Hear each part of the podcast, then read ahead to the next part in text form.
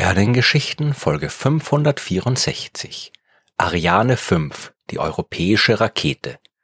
In der Nacht von 5. auf 6. Juli 2023 hat's vermutlich jede Menge Jubel beim Deutschen Zentrum für Luft- und Raumfahrt gegeben. Die Ariane 5 Rakete, die den Kommunikationssatelliten Heinrich Hertz ins Weltall bringen sollte, die ist pünktlich um Mitternacht abgehoben. Der Start ist ohne Probleme verlaufen und der Satellit hat seinen Weg in eine geostationäre Umlaufbahn angetreten. Das war ein besonderer Start, nicht jetzt wegen des Kommunikationssatelliten, obwohl das DLR den vermutlich schon sehr besonders findet. Immerhin sollen damit einige neue Techniken der Kommunikation im und mit dem Weltraum getestet werden.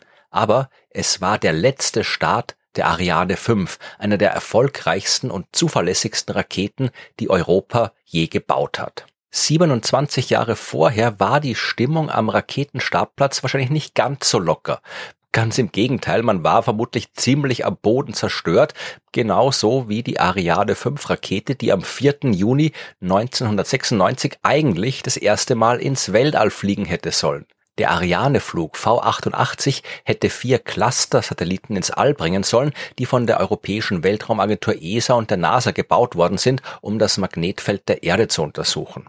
Die Rakete hat's aber nicht mal annähernd in den Weltraum geschafft. Knapp 40 Sekunden nach dem Start hat sie angefangen auseinanderzubrechen und ist dann schließlich gesprengt worden. Sie ist vom Kurs abgewichen und der Grund dafür waren Fehler in der Software, die den Flug steuern hätte sollen. Es war ein großer Rückschlag, denn man hat große Hoffnungen in diese neue Rakete gesetzt. Und eigentlich ist sowas ja ein ziemlich schlechtes Vorzeichen, wenn schon mal der erste Start nicht klappt, aber glücklicherweise war das absolut nicht repräsentativ dafür, wie die Ariane 5 in den kommenden Jahrzehnten gearbeitet hat. Aber schauen wir zuerst noch ein bisschen weiter in die Vergangenheit. Die ersten Länder, die Raketen gebaut haben, die Satelliten und später auch Menschen ins All bringen haben können, das waren die USA und die Sowjetunion.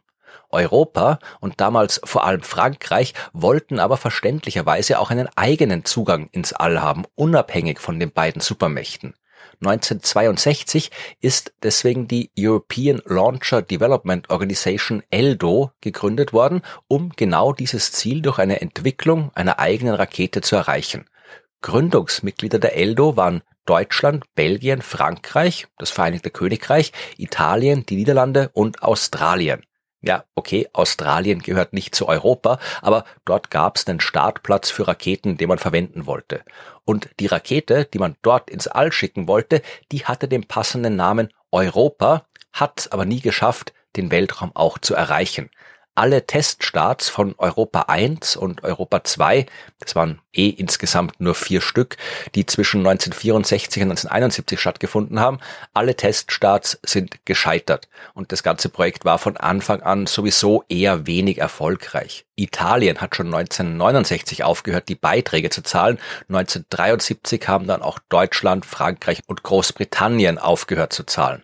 1973 hat man die Eldo komplett aufgelöst und den Job, eine funktionierende Rakete zu bauen, den hat von da an die European Space Research Organization ESRO gehabt, eine weitere europäische Weltraumorganisation aus Europa, die bis dahin vor allem Satelliten konstruiert hat, die dann von den USA in den Weltraum gebracht werden mussten. Aus der ESRO ist 1975 die heute noch bestehende Europäische Weltraumagentur ESA geworden eine eigene Rakete hat Europa da aber immer noch nicht gehabt. Ganz besonders Frankreich wollte so eine Rakete aber unbedingt haben und auf Anregung von Frankreich ist dann auch das Ariane-Programm ins Leben gerufen worden. Die dabei entwickelte Rakete, die hatte auch den Namen Ariane, der französische Name der griechischen Fruchtbarkeitsgöttin Ariadne. Diese Rakete, die war deutlich erfolgreicher als die Europa-Rakete. Der erste Start der Ariane hat am 24. Dezember 1979 stattgefunden und war erfolgreich. Wenig später ist dann die multinationale Firma Ariane Espace gegründet oder Ariane Space, je nachdem, ob man es französisch oder englisch ausspricht. Diese Firma jedenfalls, die sollte den Betrieb und die Vermarktung der Raketen übernehmen. Etwas, was so eine Organisation wie die ESA nicht so gut machen kann. Aber die ganzen wirtschaftlichen Details will ich jetzt nicht klären.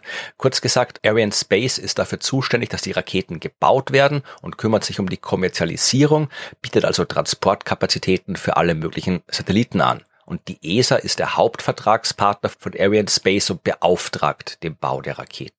Auf das Modell Ariane 1 sind, wenig überraschend, die Modelle Ariane 2, Ariane 3 und Ariane 4 gefolgt.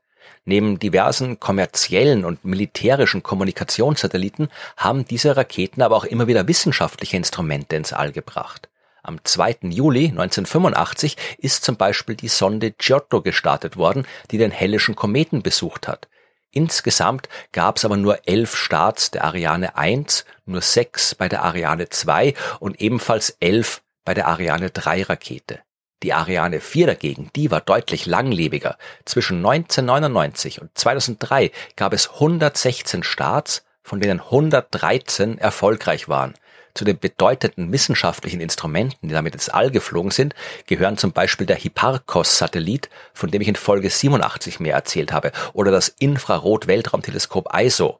Aber auch die erfolgreiche Ariane 4 war, vereinfacht gesagt, nur eine Verbesserung der Vorläufermodelle. Eine richtig neue Rakete, das sollte erst die Ariane 5 werden. Man wollte damit sehr viel mehr Nutzlast ins All bringen können. Ja, und das bei sehr viel geringeren Kosten.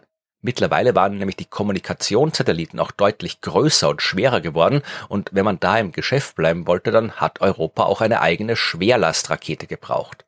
Außerdem wollte man noch den Raumgleiter Hermes ins All bringen können. Das wäre ein Raumschiff gewesen, das ähnlich wie das Space Shuttle mit einer Rakete startet, aber von alleine landen kann. Das sollte dann bis zu drei Menschen ins All bringen und ich sage deswegen wäre und sollte, weil dieses Hermes-Projekt am Ende leider nie umgesetzt worden ist. Sehr wohl umgesetzt worden ist die neue Schwerlastrakete Ariane 5. Ich möchte jetzt nicht auf sämtliche Details des Raketenbaus eingehen, aber diese Rakete besteht aus einer großen Hauptstufe und zwei zusätzlichen Feststoffboostern. Diese Komponenten geben der Ariane 5 auch ihr typisches Aussehen. In der Mitte die klassische Rakete und auf der Seite ja, kleben noch zwei kleinere Raketen dran, vereinfacht gesagt. Wenn die Ariane 5 startet, dann zündet aber zuerst nur das Haupttriebwerk. Die Hauptstufe, die ist knapp 30 Meter hoch, die gesamte Rakete übrigens knapp 55 Meter und diese Hauptstufe hat einen Durchmesser von ungefähr 5,5 Metern. Da passen fast 180 Tonnen Treibstoff rein und die müssen auch drin sein, denn das Material, aus dem diese Hauptstufe besteht, ist so dünn und leicht, dass sie unter ihrem eigenen Gewicht kollabieren würde, wenn sie nicht vom Treibstoff stabilisiert wird. Wenn jetzt die Hauptstufe korrekt zündet und alles perfekt läuft, werden ein paar Sekunden später die Booster gezündet. In jeden von diesen Boostern passen 270 Tonnen Treibstoff, also insgesamt deutlich mehr als in die Hauptstufe. Die Booster sind deswegen auch, die so gut wie den gesamten Schub beim Start liefern. Erst wenn die ausgebrannt sind, circa zwei Minuten nach dem Start, dann werden sie abgeworfen und das Haupttriebwerk übernimmt den Rest des Fluges. Im Laufe der Zeit sind verschiedene Versionen der Ariane 5 gebaut worden. Die, die 1996 beim ersten Start gleich explodiert ist, war eine Ariane 5G und das war damals auch gleichzeitig der letzte Fehlschlag. Bei zwei weiteren Missionen sind zwar nicht die nötigen Höhen erreicht worden, um die transportierten Kommunikationssatelliten optimal einzusetzen, aber alle restlichen Flüge sind erfolgreich verlaufen. Die verbesserte Ariane 5G Plus, die ist im Jahr 2004 nur dreimal geflogen, aber war dreimal erfolgreich. Zwischen 2005 und 2009 gab es sechs fehlerfreie Flüge der Version Ariane 5 GS. Die hat im Vergleich zu den beiden Vorgängermodellen eine höhere Nutzlast ins All bringen können. Die Ariane 5 ES war das nächste Modell. Die hat zwischen 2008 und 2018 achtmal erfolgreich Objekte ins All gebracht und hat die Nutzlast nochmal erhöht. Am häufigsten eingesetzt worden ist aber die Ariane 5 ECA. Ihr erster Start war am 11. Dezember 2002 und auch das war ein Fehlschlag. Die Rakete ist abgestürzt und das war das letzte Mal, dass eine Ariane 5 Rakete explodiert ist. Das hat man damals aber noch nicht gewusst. Deswegen hat man die Entwicklung dieser leistungsstarken ECA ein bisschen pausiert und sich alles nochmal angesehen. Was übrigens dazu geführt hat, dass eine der großen wissenschaftlichen Missionen der ESA ebenfalls ein bisschen verschoben worden musste. Die Raumsonde Rosetta, die auf einem Kometen landen sollte, die hätte eigentlich schon am 13. Januar 2003 mit einer ECA starten sollen, ist dann aber erst am 4. März 2004 mit einer anderen Rakete geflogen und deswegen musste sie auch den anderen Kometen ansteuern, als ursprünglich vorgesehen war. Aber am Ende wissen wir, Rosetta, die Mission war absolut erfolgreich. Die restlichen Flüge der Ariane 5 ECA, es waren insgesamt 82, sind alle erfolgreich verlaufen. Nur einmal sind zwei Satelliten nicht exakt an den gewünschten Ort gebracht worden. Bis zum 5. Juli 2023 sind von der Ariane 5 ECA jede Menge Satelliten ins All gebracht worden und vor allem auch jede Menge wissenschaftliche Instrumente, zum Beispiel das Weltraumteleskop Herschel oder das Weltraumteleskop Planck, die Sonde zur Messung der kosmischen Hintergrundstrahlung, die 2009 gestartet worden sind, oder Bepi Colombo, die Raumsonde zur Erforschung des Merkurs, die 2018 losgeflogen ist, und natürlich auch das James Webb Weltraumteleskop, das am 25. Dezember 2021 von einer Ariane 5 ICA erfolgreich ins All gebracht wurde.